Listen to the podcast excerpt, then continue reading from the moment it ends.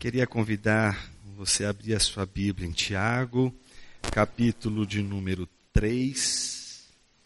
Nós vamos dar continuidade ao nosso estudo na epístola de Tiago. Nós vamos falar nesta noite sobre algo que é tão pequeno, obrigado, Udo, e tão perigoso. O título da mensagem de hoje é Tão pequena, tão perigosa. Nós vamos orar para que Deus nos abençoe nesse momento.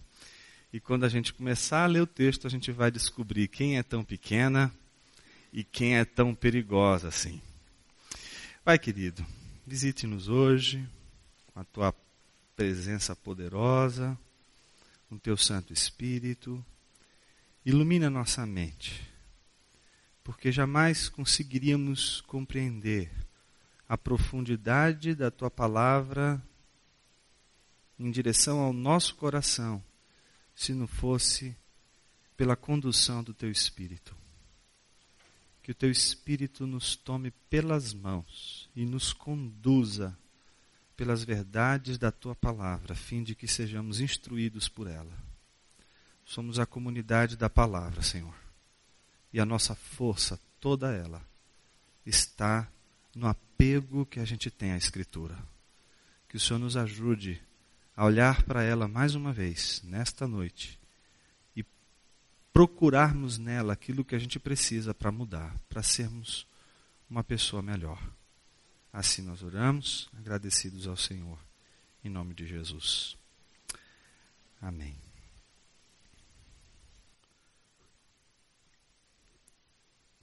Eu dividi a nossa reflexão de hoje em cinco momentos.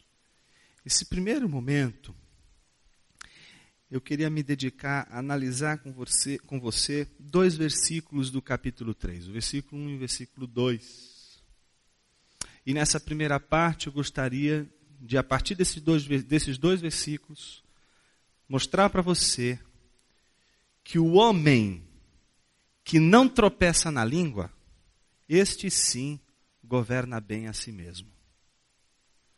De que todo o autocontrole, todo o domínio próprio, todo o controle sobre nossa vida depende de como a gente lida com essa coisa que Tiago chama de língua e que é tão pequena e tão perigosa.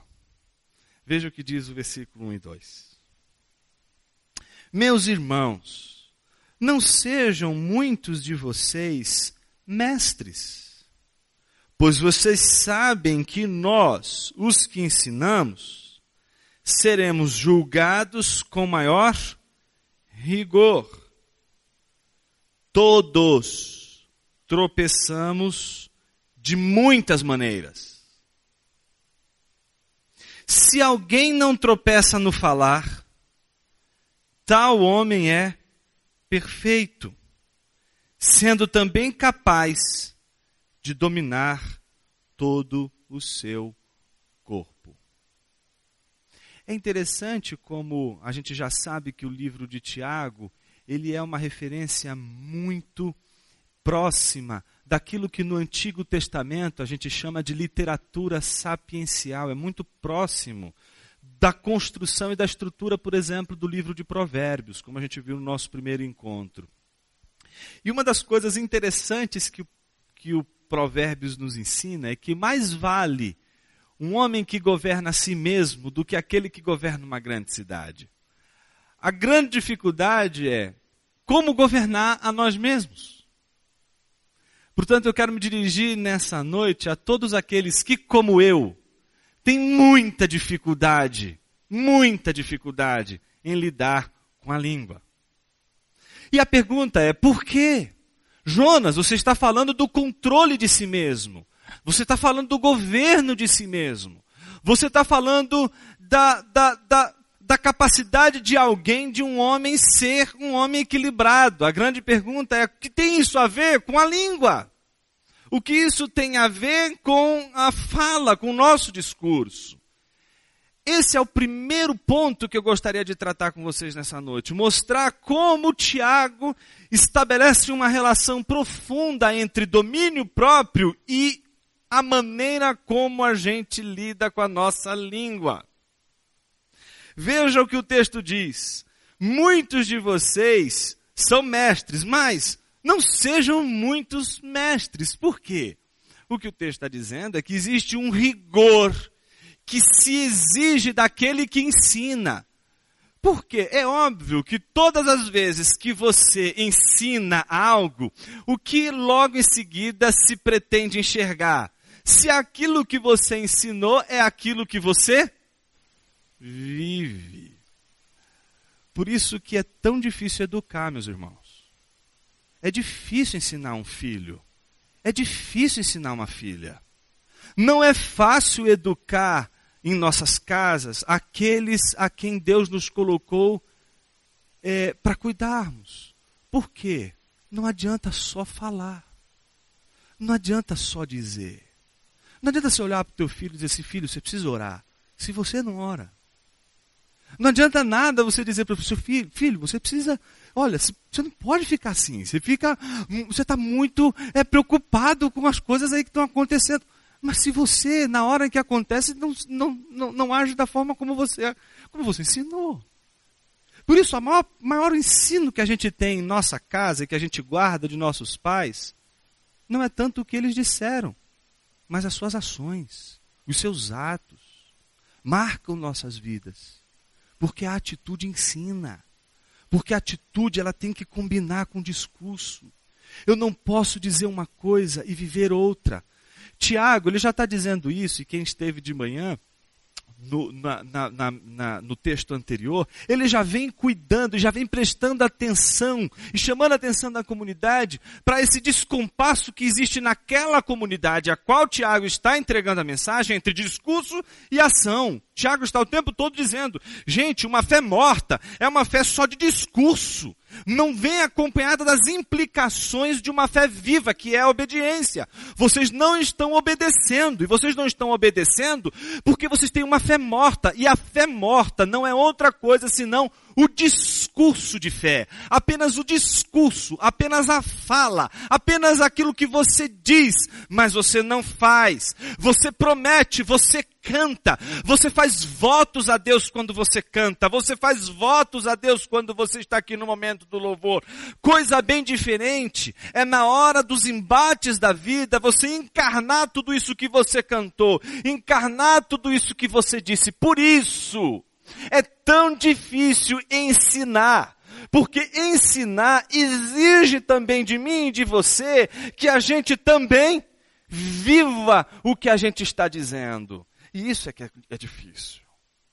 Por isso que é muito difícil a gente trabalhar absolutamente qualquer aspecto de nossa vida sem levar em consideração nosso discurso.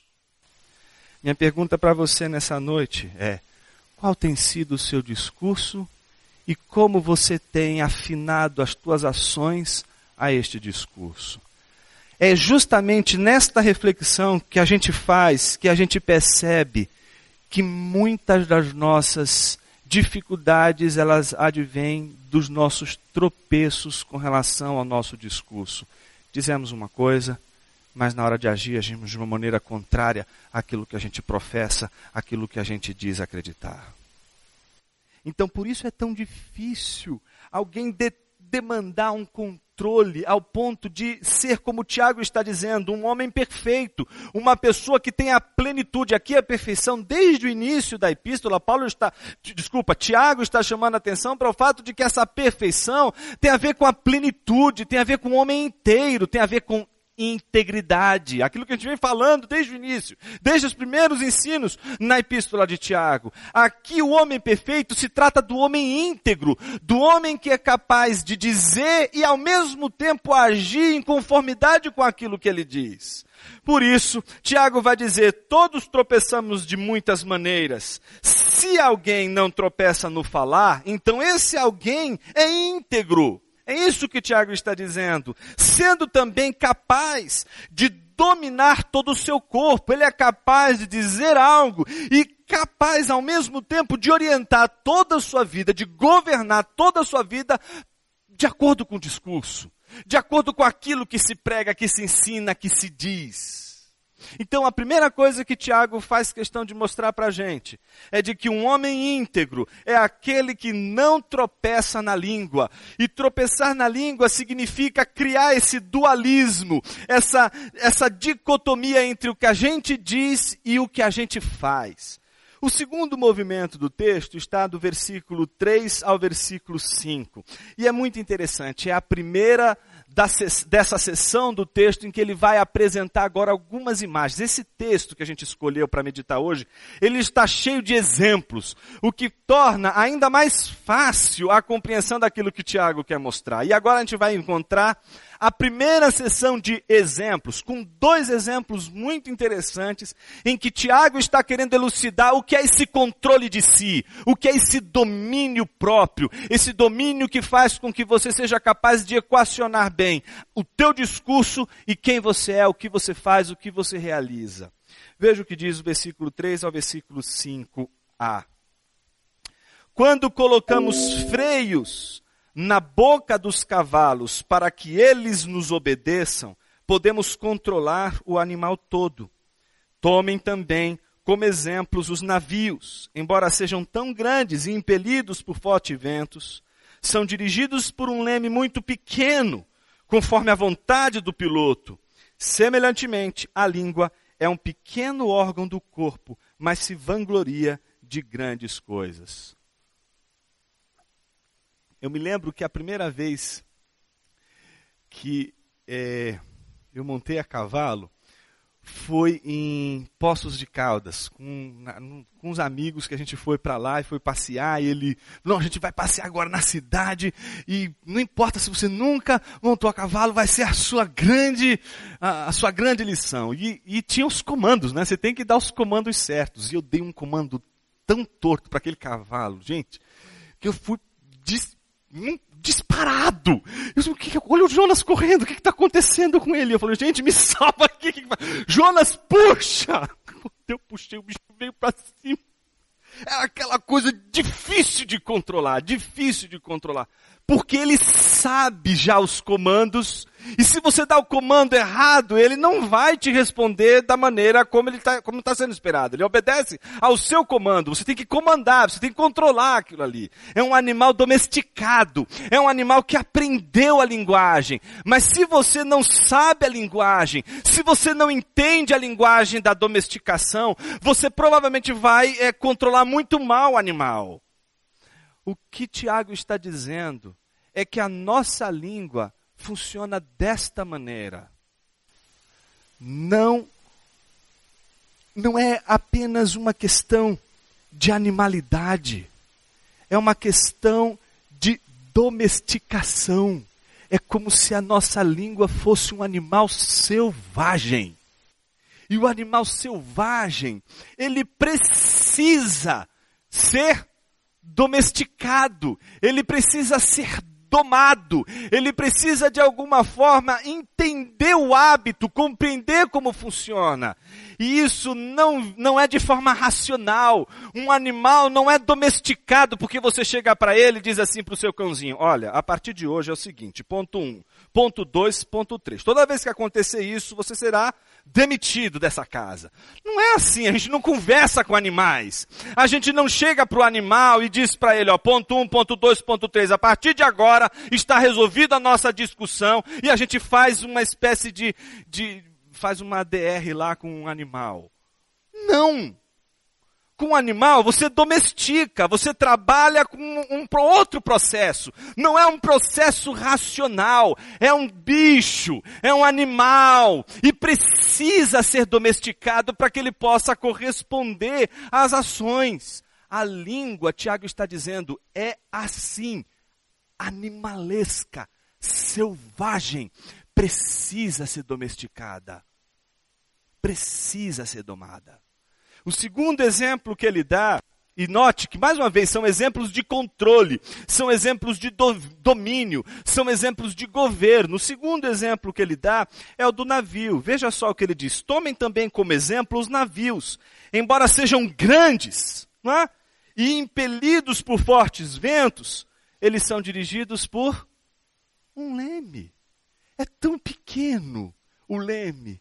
E o navio é tão grande que a gente poderia dizer assim: puxa, o navio é mais importante do que o leme. Não! Aquele leme, naquele leme está o controle de toda aquela embarcação. Toda aquela embarcação depende da inteligência ali por detrás daquele leme. Aquele leme, aquela pecinha, é ela responsável por governar todo aquele navio. Então o que Tiago está querendo dizer para mim e para você?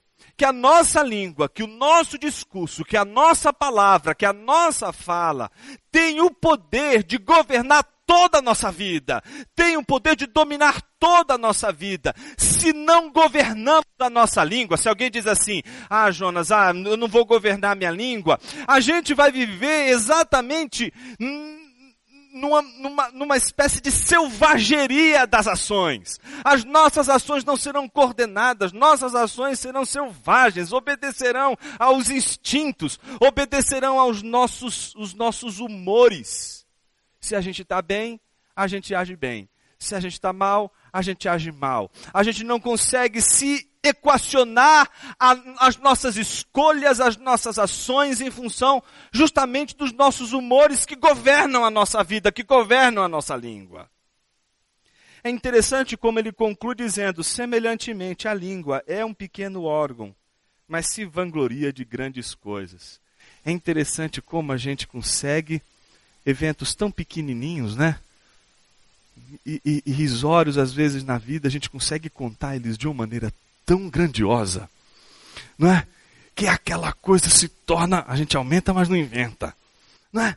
A gente consegue construir de um universo tão simples uma, uma imagem incrível de uma coisa fantástica que a gente fez. A língua é capaz de criar cenários amplos, de amplificar cenários. A língua pode tornar um evento tão simples uma situação tão simples do seu dia a dia, uma catástrofe.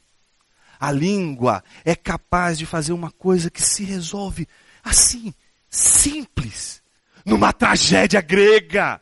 E a gente pode transformar coisas pequenas, coisas que acontecem e que a gente resolveria em duas palavrinhas. A gente constrói uma história história. É sempre assim. A minha vida é assim. Sempre dá errado. Sempre eu tento e não dá certo. E aí a gente constrói aquele melodrama para uma coisa que é tão simples. A língua tem essa capacidade de amplificar a vida.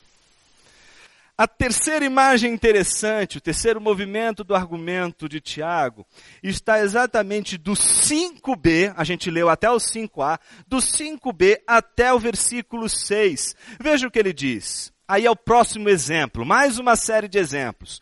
Veja agora o que ele fala, como ele se refere à língua.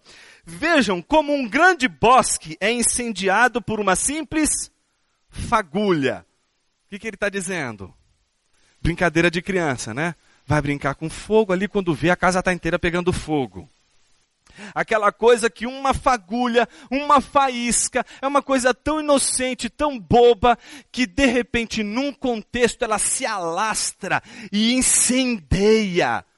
Uma palavra capaz de incendiar uma família. Uma palavra capaz de incendiar um casamento. Uma palavra capaz de incendiar uma empresa, uma palavra capaz de incendiar filhos, uma palavra capaz de incendiar as pessoas à nossa volta, uma palavra capaz de desmotivar as pessoas à nossa volta, uma só palavra. Uma só palavra. Então é interessante como o Tiago vai construindo e dizendo: vejam, como um grande bosque é incendiado por uma simples fagulha, assim também a língua é um fogo. Eu não sei você, mas como eu já disse desde o início, eu estou lidando com um texto que, que trata com todas as dificuldades daqueles que, como o Tiago diz no versículo 2, tropeçam de muitas maneiras. Todos tropeçamos de muitas maneiras. Existem muitas maneiras de a gente tropeçar. E uma delas é por conta dessa coisinha pequena que Tiago está chamando de língua e que é capaz de incendiar. E ele compara a língua com o fogo. Eu não consigo imaginar pessoas inflamadas, não é? falando assim tão harmoniosamente, com lábios cor de, é? com sabor de mel. Não. Coisa infernal.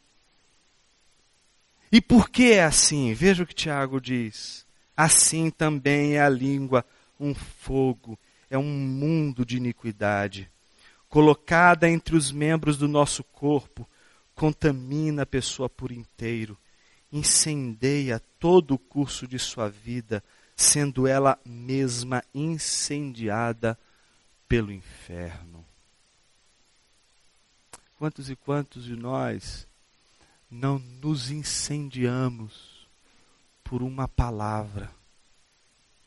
Às vezes a gente se incendeia e incendeia um filho por conta de uma palavra. A gente se incendeia, incendeia um amigo por conta de uma palavra.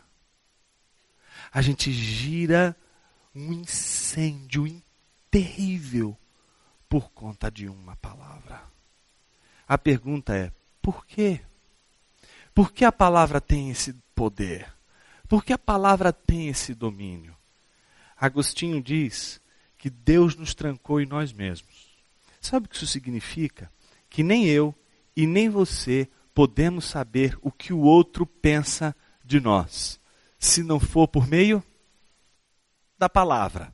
Você já parou para imaginar pandemônio seria se todo mundo que está aqui nessa igreja soubesse o que todo mundo pensa do outro e não precisasse falar? Imagina só. Não sobraria um santo, uma santa, um santo homem de Deus e uma santa mulher de Deus nesse lugar, porque todo mundo aqui é maravilhoso. Não é isso? Não, não é assim. Já parou para imaginar? A gente não ia poder, de forma alguma, fazer nenhuma pregação mais sobre sinceridade. Olha que coisa chata. A gente não ia poder mais exortar as pessoas sobre a sinceridade, porque não tem como você exercer a sinceridade. Simplesmente você sabe o que a outra, a outra pessoa pensa. O que a outra pessoa pensa sobre você e o que você pensa sobre a outra pessoa é também visível a todos os homens. Mas Agostinho diz que Deus sabiamente nos trancou em nós mesmos. Ao ponto de nós não conseguirmos falar tudo o que a gente pensa. Ainda bem. Por outro lado, ao nos trancar em nós mesmos, se gerou uma grande dificuldade. Qual é a dificuldade? Como é que eu vou saber o que está na cabeça da minha esposa? O que é que eu vou saber? Como é que eu vou saber o que é que está na cabeça do meu esposo? Eu gostaria de saber o que ele está pensando agora sobre isso.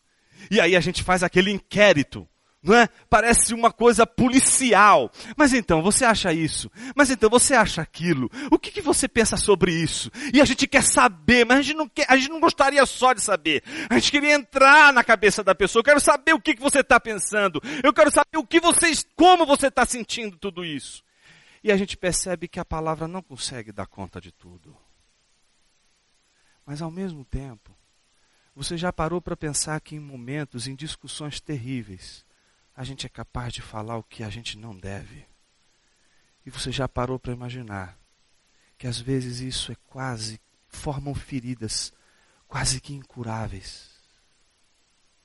Pessoas podem passar uma vida inteira remoendo uma palavra que foi dita impensada numa hora de ira. Num casamento de 20, 30 anos, a gente pode encontrar uma pessoa, um cônjuge, direto, o tempo todo, remoendo o tempo todo e voltando o tempo todo para o um mesmo ponto que foi dito, que foi falado. Por que isso acontece? Porque não importa, meu irmão, não importa, minha irmã, o que a pessoa diga, você nunca vai saber, você tem a palavra, você não tem o coração. E a gente, porque a gente não tem um coração, as palavras se tornam tão preciosas para a gente. Mesmo que uma pessoa diga para a gente, olha, foi no momento de ira, eu estava com a cabeça quente, a gente vai dizer, você falou. E isso vem para o nosso coração e nos fere de uma maneira terrível. Esse é o poder da palavra. O poder da palavra é capaz de destruir, de incendiar nosso coração, justamente porque somos inseguros quanto ao que o outro pensa de nós, o que o outro conclui sobre nossas ações, o que o outro, como o outro nos enxerga, porque nós mesmos não conseguimos nos enxergar como convém. Imagina o nosso desespero em querer saber o que o outro pensa daquilo que estamos dizendo, falando ou vice-versa. Tiago então está o tempo todo orientando a sua igreja para que ela reflita sobre exatamente o poder que a palavra tem. De, não importa se ela é pensada ou não, não importa se ela é fruto do coração ou se ela é só um momento de raiva, ela é capaz de incendiar toda uma pessoa. Um terceiro, perdão, um quarto é, movimento do texto, e penúltimo movimento do texto, vai do versículo 7 ao versículo 10a. Veja o que ele diz. É uma nova bateria de exemplos. E agora o tema não é mais tanto o controle. Veja o que ele diz. Toda espécie de animais, aves, répteis e criaturas do mar doma-se e tem sido domada pela espécie humana. Primeira coisa então que ele diz é que existem animais e estes animais a gente sabe que no dia a dia eles são domados. Os homens domesticam animais. É capaz, é capaz, portanto, de domesticar um tipo de animal. E um animal domesticado, ele vai corresponder a esses estímulos, a esse movimento, a esse hábito, a essa cultura imposta pelo seu domador. Então o que Tiago está chamando a atenção? Olha, existe uma relação entre diversos tipos de animal, em que o homem é uma espécie capaz de dominar estes animais. E a gente vê como é possível um homem adestrar um animal, como é possível um homem domesticar um animal. Mas veja o contraponto que Tiago vai fazer no versículo 8. A língua, porém, veja o contraponto adversativo aí. Porém, a língua ninguém consegue domar. E aí a gente volta para o primeiro plano de Tiago. Como poderíamos ser íntegros? Porque ele vai nos lançar o desafio que o homem que não tropeça na língua, ele é íntegro, ele é perfeito. Como poderíamos ser este homem perfeito, este homem íntegro, se não somos capazes de dominar, se a língua é indomável? E ele conclui dizendo: é um mal incontrolável, cheio de veneno mortífero. E aí ele constrói um argumento terrível. Com a língua bendizemos o Senhor e Pai, e com ela amaldiçoamos os homens, feitos à semelhança de Deus. Da mesma boca procedem bênção e maldição. Como domar, como dominar, como controlar esta língua que ao mesmo tempo, ora, canta louvores a Deus, é capaz de fazer tanto mal e de falar tanto mal. Não poderia terminar o seu argumento de uma outra maneira.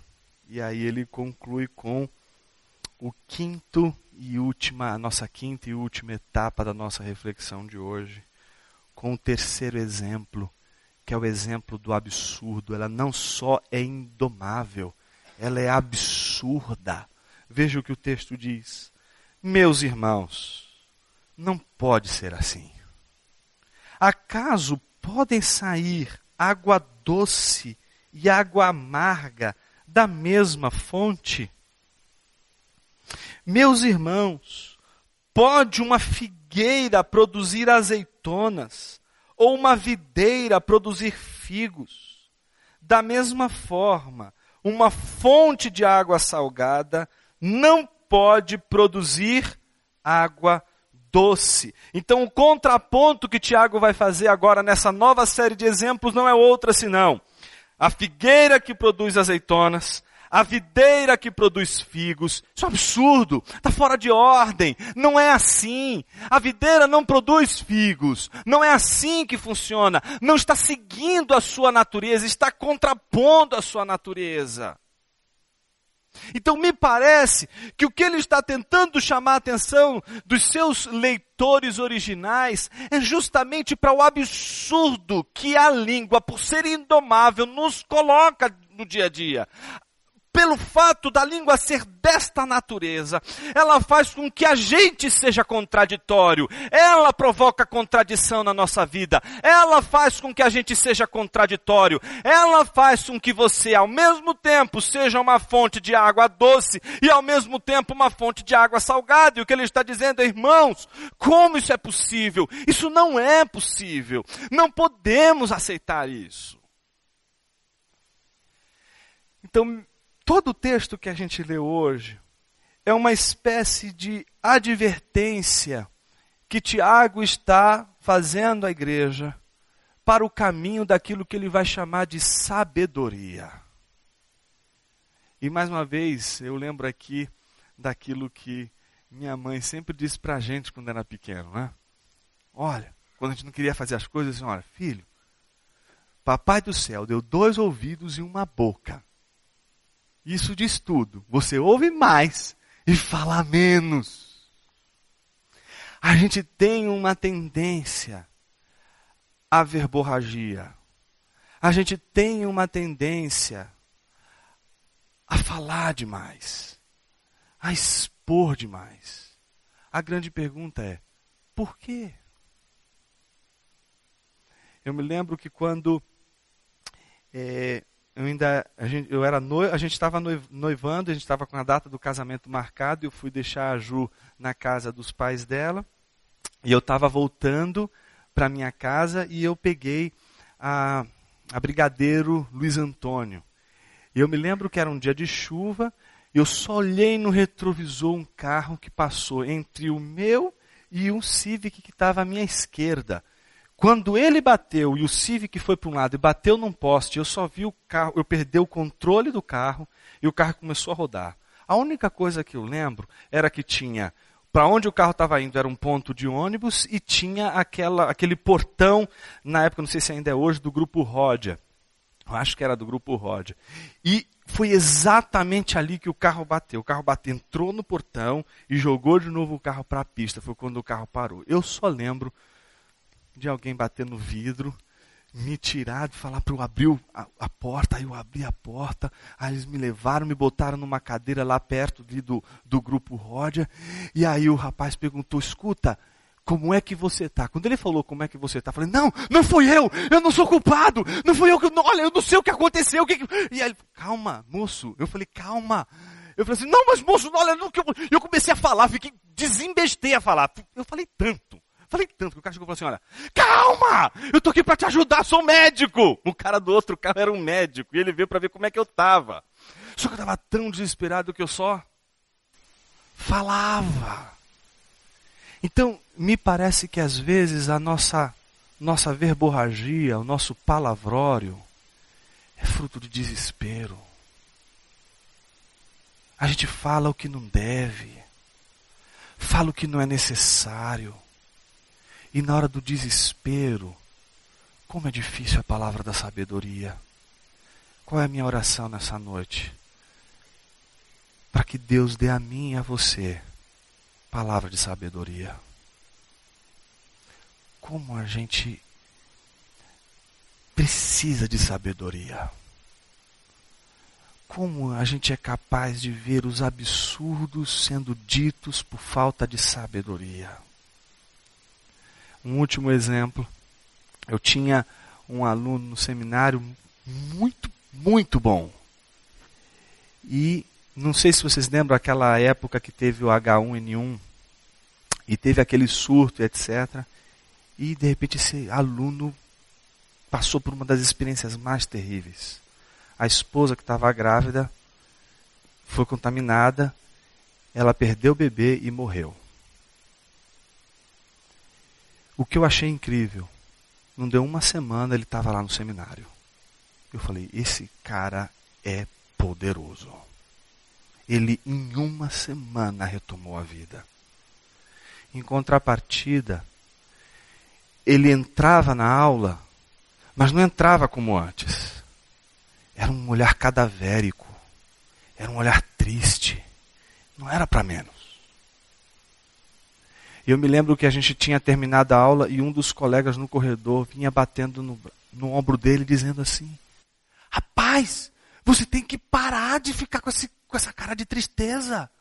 Jesus quis levar sua esposa e seu filho. É a vontade de Deus. Bola para frente. Sorria. Meus irmãos, eu fiquei endemoniado naquela hora. E era uma legião, meus irmãos. Era uma legião. Porque, olha, eu queria quebrar aquele irmão no meio. Porque tudo o que não podia ser dito, tudo o que não podia ser falado, foi dito naquela hora. Mas aí você olha para o sujeito falando, parece que estava coçando. Precisava dizer aquilo, porque ele precisa salvar do desespero. Ele está desesperado. Ele quer se livrar daquilo. Ele não está aguentando ver o amigo passar por aquilo. Ele precisa ver aquele cenário mudar, porque refletir sobre aquilo dói nele também. Refletir aquilo é para ele insuportável. Ele não consegue suportar a dor do colega. E aí ele vai e fala: somos assim. Somos, temos dificuldade de lidar com as situações reais da vida. E por isso a gente pode falar as coisas mais terríveis. A gente pode dar as palavras mais terríveis nas horas mais impróprias. Por isso que nessas horas, Deus nos ensina que é mais importante a gente enxergar, como diz o filósofo, o mundo através das lágrimas e não através da fala. Que Deus me ajude, que Deus te ajude a controlar esse órgão tão pequeno que é capaz de dar rumos os mais terríveis, mas também incríveis na nossa vida. Eu queria orar não por você nessa manhã, eu queria orar com você, para que Deus nos ajude a domar essa esse animal selvagem que é a nossa língua. E que sejamos capazes de, domando essa língua, poder deixar marcas indeléveis e um legado bonito para os nossos filhos, para os nossos amigos, para a nossa comunidade. Eu quero desafiar você a controlar a língua e viver uma vida autêntica diante de Deus. E para isso, tudo começa com o coração. Porque a Bíblia muito sabiamente disse que a boca fala, que a boca fala, a boca fala do que o coração está cheio. Curva a sua cabeça por um momento.